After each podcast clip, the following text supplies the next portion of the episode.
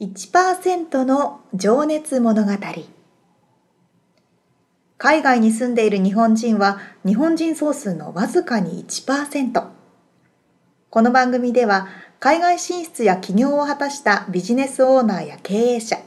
また各業界のプロフェッショナルな方々へ対談形式でインタビューをしていきます日本の未来を背負うグローバルなプロフェッショナルたちの仕事哲学とそこに燃える情熱に迫ります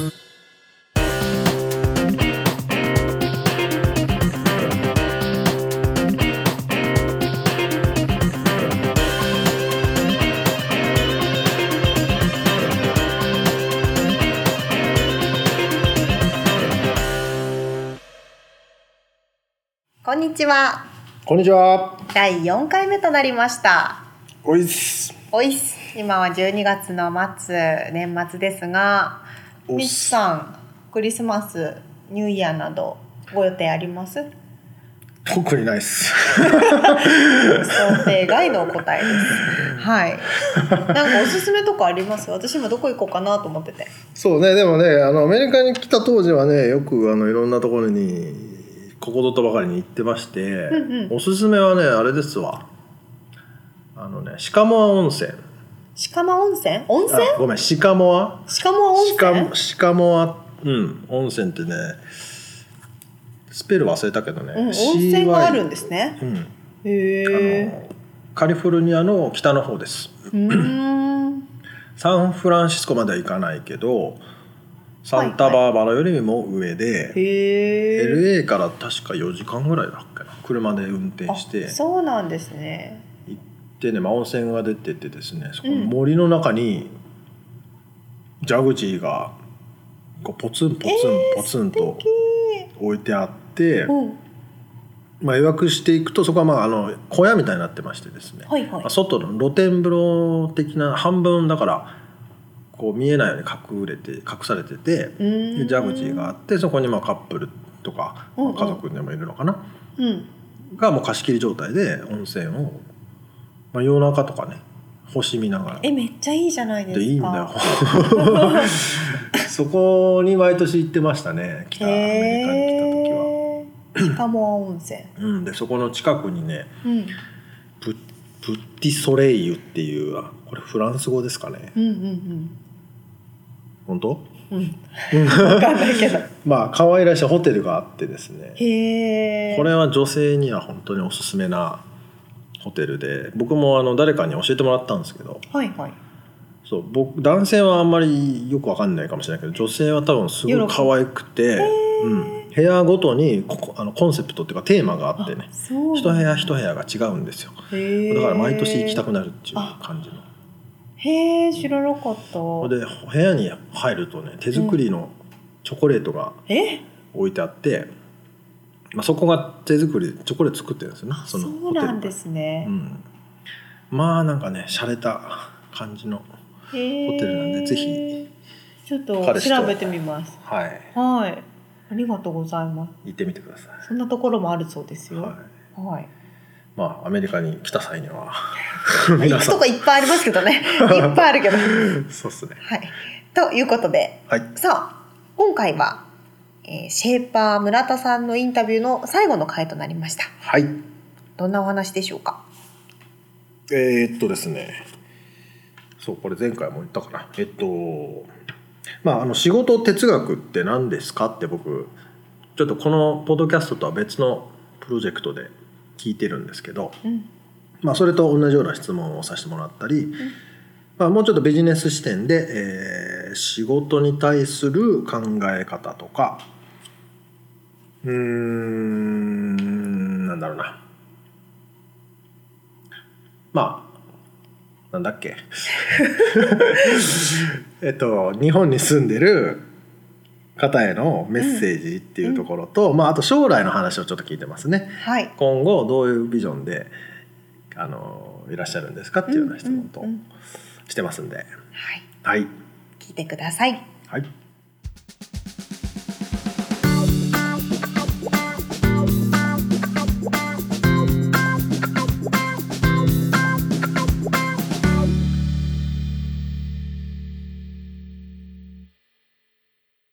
今の栄作さんをは作ったルーツって何だと思いますか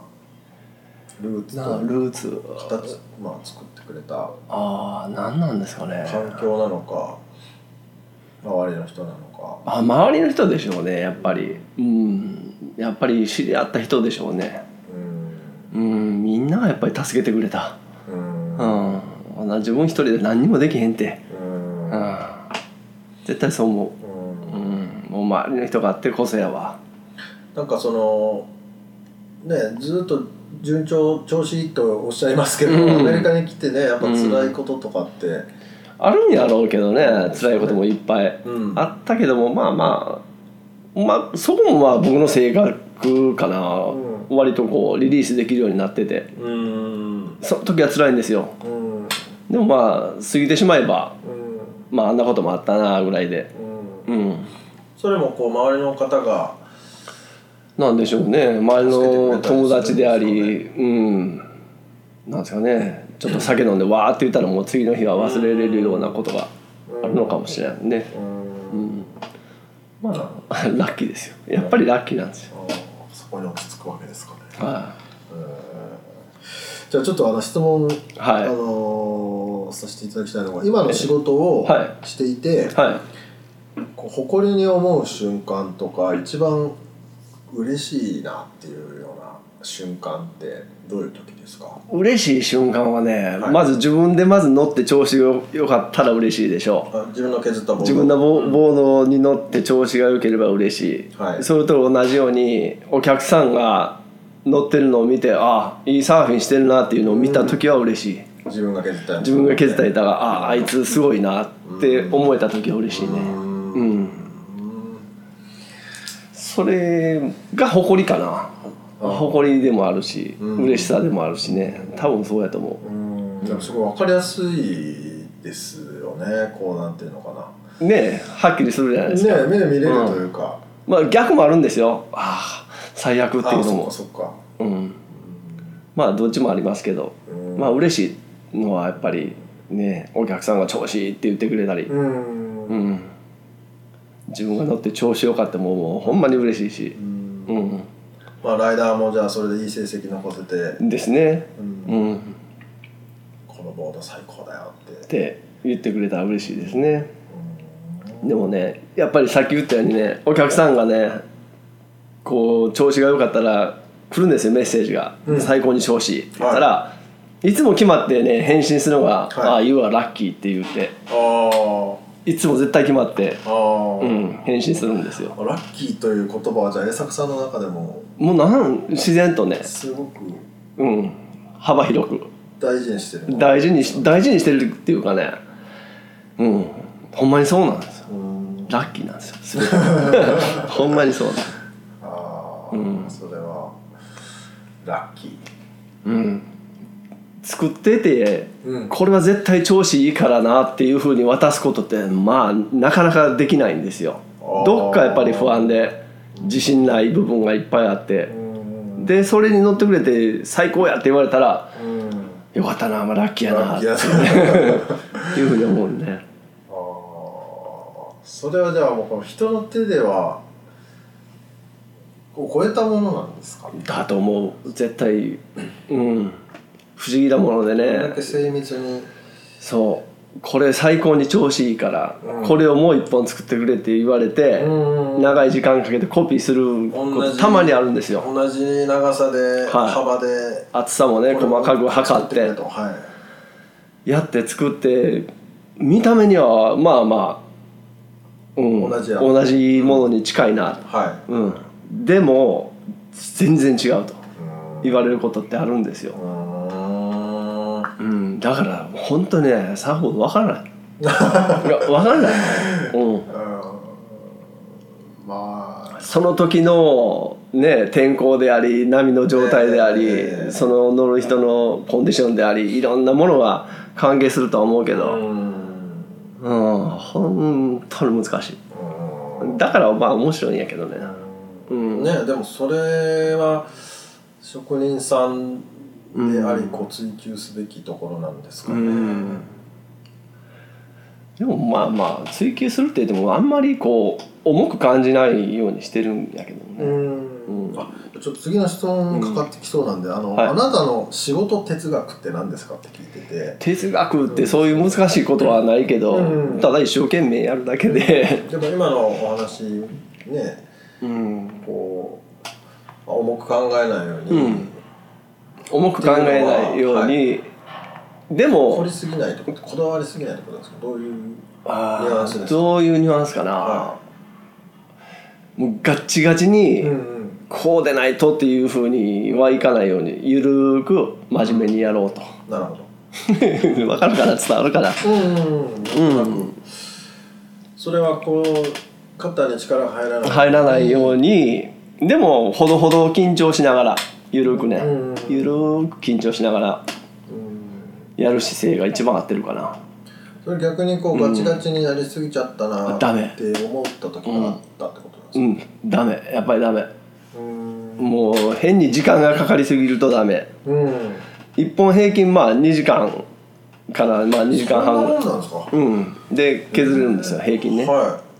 でこれはって言って真剣になって3時間ぐらいかけてやったらダいメ、あららら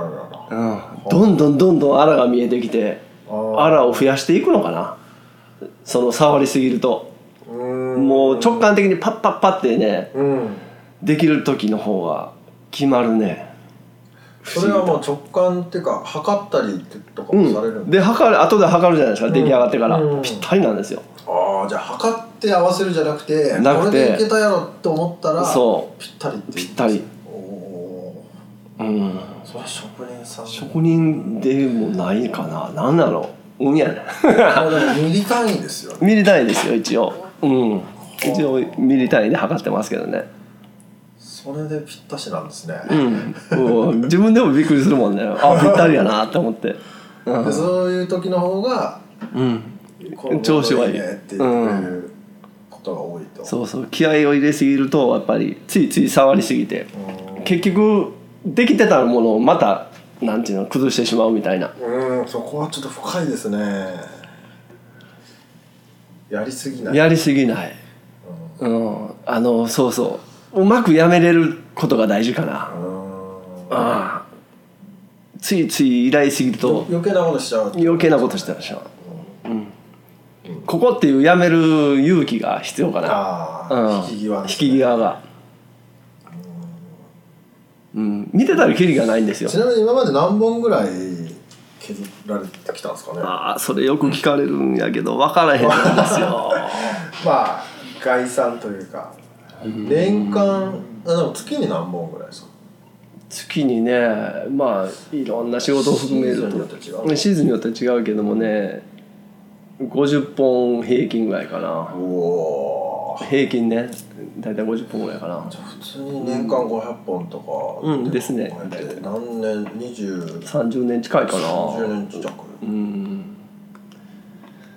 一万まあ1万本はまあいってると思うんですよですね。うんでも本数は関係ないんですよあそうですか。本数じゃないどんだけいいサーフボード作れるかが大事でうん。だってねこんな失礼な言い方やけど中国ではいはい。量産してる人なんかもうはるか僕よりも削ってると思うんで、うんうんそういう人がちゃんとしたものを作ってるかって言ったらどうかわからないですけどね、あんまり本数は気にしてないです、うんうんでもね同じもの二度と作れないです、ので、全てのボードがオリジナルっていうか、そのね唯一のものですもん、うん今はね量産体制でこう機械で荒荒削りっていうのはね、うん機械でやってる会社多いですけど、うんそれでもやっぱり誤差ありますからね、ああ、なはるほいうん、で仕上げるのは人間の手でね、うんまだ仕上げる段階なんで、どうんまあ、そこでやっぱり多少ねズレも出てくるだろうし、うんうん、全く同じものはないねですよね、まあさっきもおっしゃってましたけどね同じように作ろうと思ってもできないでっきてないいう、はうん、そのにプラスしてやっぱりねサーフィンってい、うんコンディションがうん、二度と同じコンディションってないないからねはいことですしすごいこうセンシティブな世界というかねえだから考えすぎるとダメなんですよ、んきっとじねゃあちょっと次のはいちょっと次はじゃああの未来を意識したちょっと質問の最後の方になりますけどはいまあその未来を意識してなんかちょっと僕あの、うん皆さんに聞いてることがあってその毎日はいしていること、まあ習慣としてとか意識してうんいることってあったりしますか、特にないですけどねまあ、サーフィンまあ波が良ければ そうですねサーフィンすることあかなまあ最近意識してるのはやっぱり体を動かすことかななんどんなことでもいいからちょっと体を動かす、うーんそれは階段登るとかそうそういう小さなことから、うんうん、駐車場は遠いところへ飛べるとか、うんうん、それはなんでですかあ歩くの距離を、うんね、やっぱり都市行くとやっぱりなんかそういう意識が働くのかなうん、うんまだまだね、まあ、体が資本なんで、うん追いぼれたくないっていうのは、うんもうすぐに甘えて楽するじゃないですか、うん年いくと、だから極力そこはあいいですかはいイエス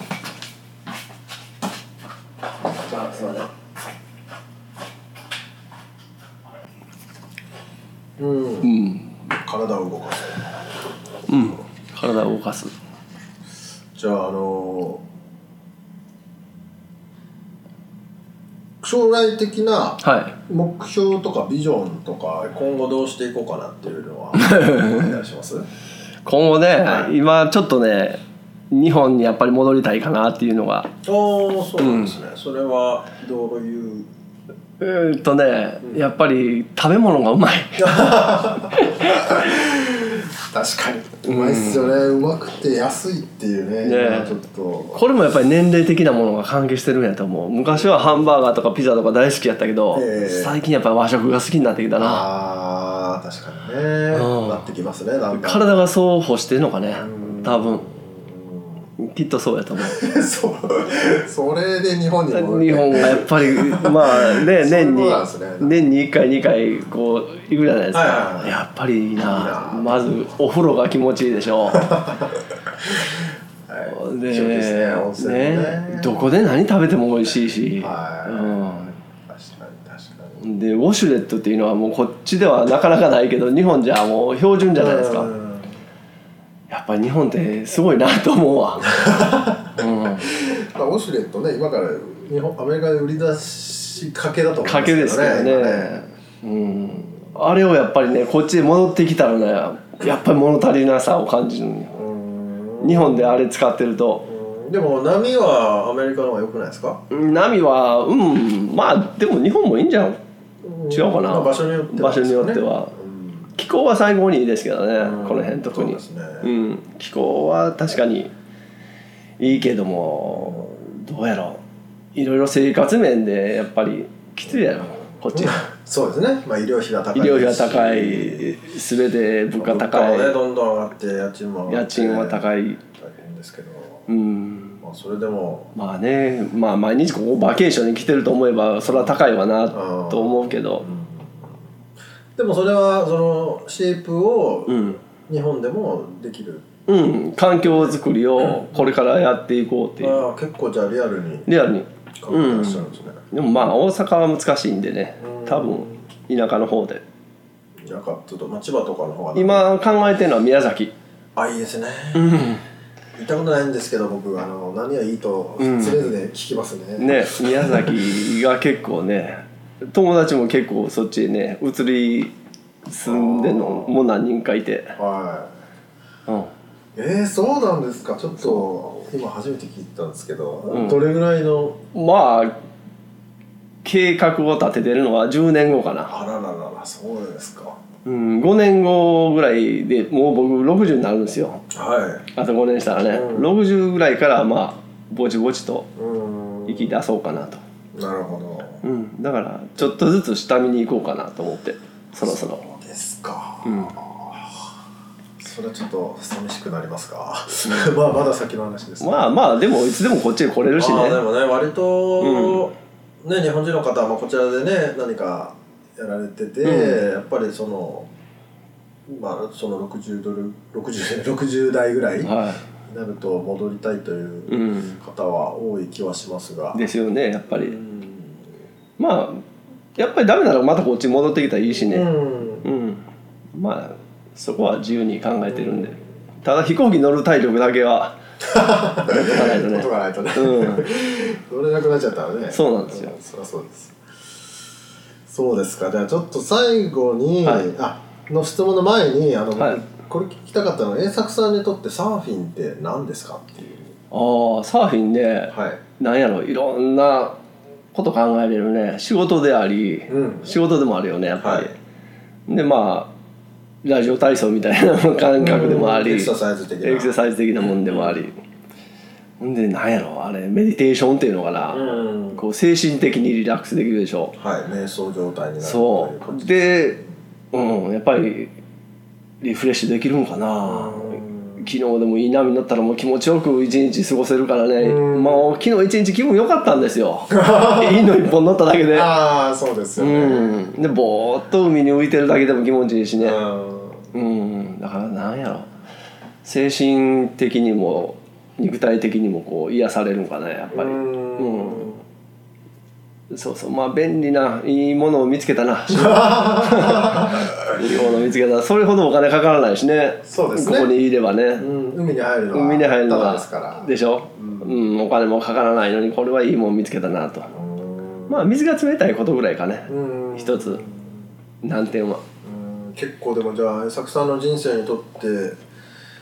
めちゃくちゃ重要なうんそうですもんねなってしまったねそのものなのかな、うんサーフィンってのはでもそれでもやっぱりガツガツはやってないよゆるーうんくゆるーくうん程よいプレッシャーかけながらうんゆるいねあんまりガツガツするのはなんか向いてないみたいでうん、ううんんでまあ先ほどおっしゃられてたけどそのひ引くようになってというかななんていうのかな、うん前のめりっていう感じではなくいてやねねうんちょっ構えてと後ろに持たれてる感じかなうんうんそれはまあ仕事に対する姿勢でもあり、うん涙をしてる時もうん普段もう生活からそうやと思うんちょっと後ろからこう見る感うじ後ろから見るっていうかこうねあの何があっても後ろへ引いていけるようにうんうんうん前には立ち向かわなくてこう後ろへ後ろに下がっていくよね相手が攻めてきたらどんどんどんどん距離だけは詰められないようにねあうんーまあね武道の国威はね戦わずして勝つ勝つあそうですねうんそうですそうです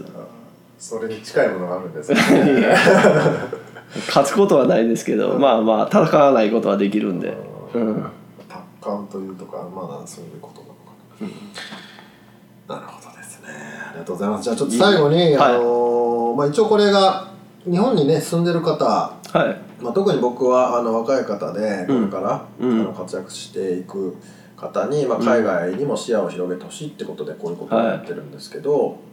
まあちょっとその方たちにちょっとメッセージというか、うん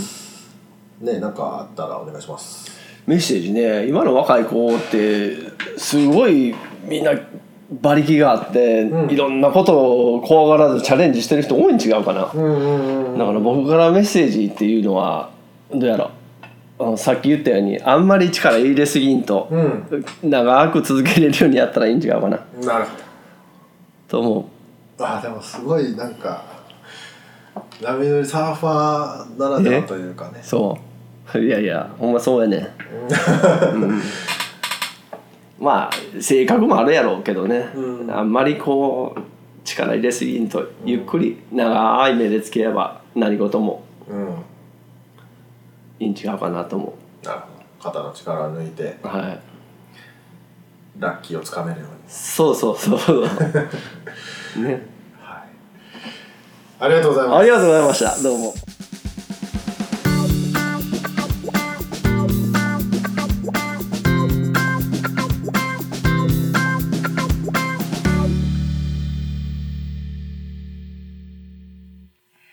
いや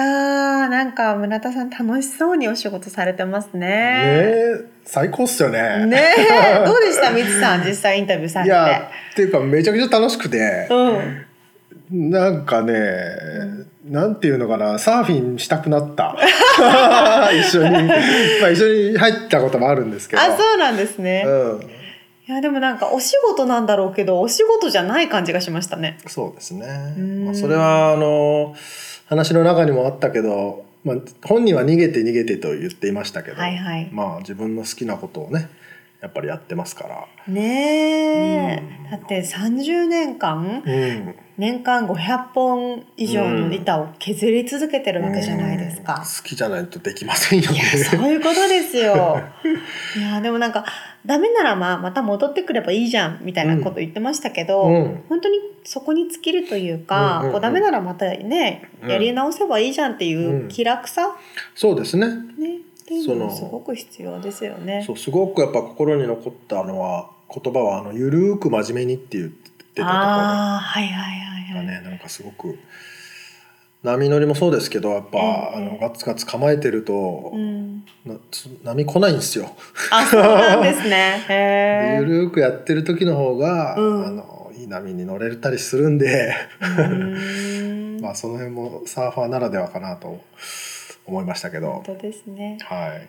じゃあ私たちもあのゆるーく そうですでも真面目にゆるーく真面目にね。やっていきましょ。。はいうはい。村田さんありがとうございました。ありがとうございます。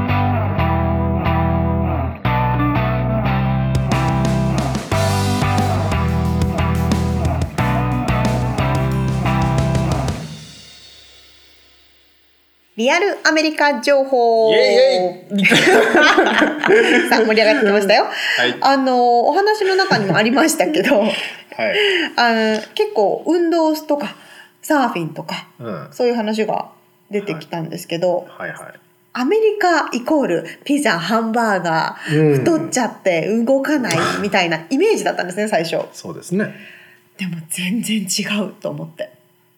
というと、特に多分 LA とか西海岸の特徴でもあると思うんですけど、うん。食品とか健康に気を使ってる人がすっごく多い。はいはいはいはい、って思いませんか思いますね。あねのホールフーズとかね。えはいはい。まあトレーダー城とかもそうなのかなあとギャルソンズとか、ええええええそういったあのスーパーマーケットで、うん特にこう食品に気を使っまあ、あのこだわった食品も販売してるようなスーパーマーケットですよね。オーガニックとか、まあうん自然派と言われる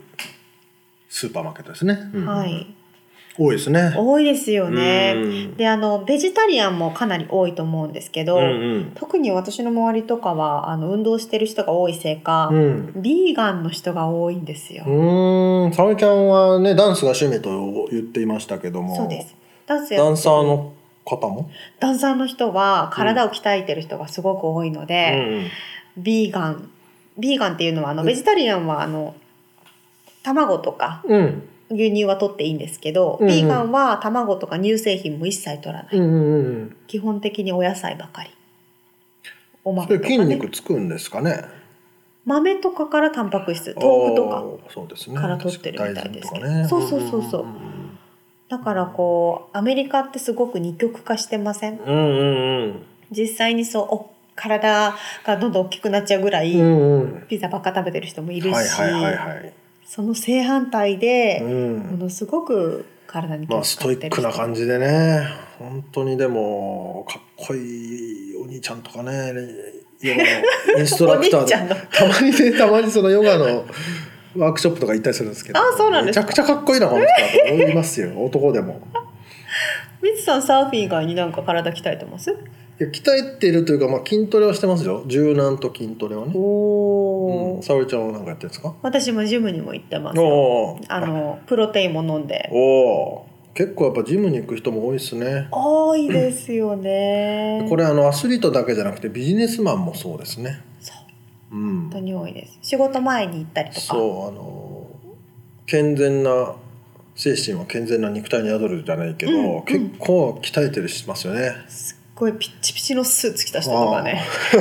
多いですよね多いですね。しかも朝早くから朝行早ってくから行ってね。まあでもジムも安いじゃないですか、うんうんうん。プラネットフィットネスとか月10ドルとかそうね。看板でっかいの出てますそうね。そうそうそう そう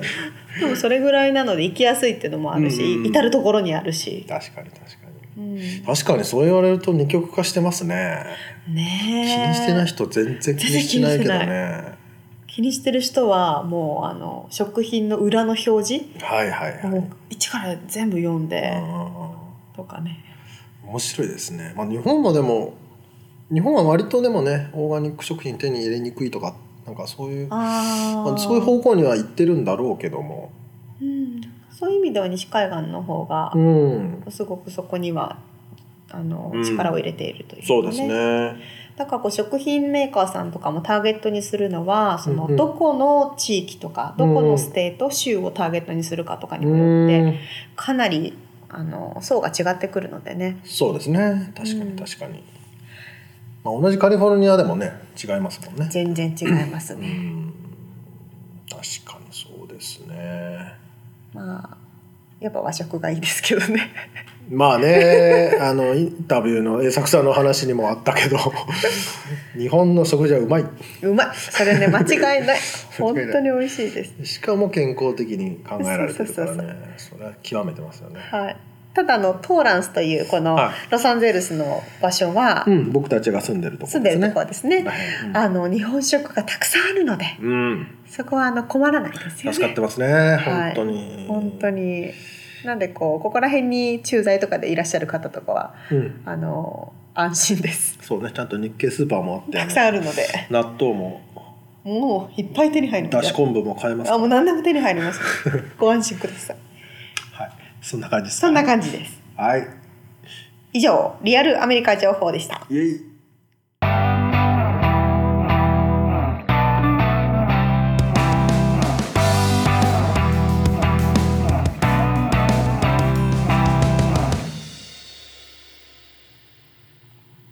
さあ第4回にわたってお伝えしてきましたシェイパーの村田さんのお話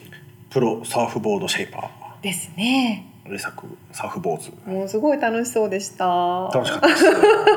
そうこれねインタビューは僕一人でやってるんでねそうそうそう、うんさあ次はどのような方にインタビューされるんでしょうみつさんねうん ぶっちゃけ決まってなくてないんか い誰にしましょうかまあたくさんねあのインタビューしたいというかあの面白い人はいい意味でね、うんうんい、ますんで、まあ、ちょっと誰になるかわかんないですけど、うん、またきっと面白いお楽しみでおす話聞けるんじゃないかなと思いますんではい皆さんご清聴いただいてありがとうございましたありがとうございます。それでは1%の情熱物語次回もお楽しみにイエイ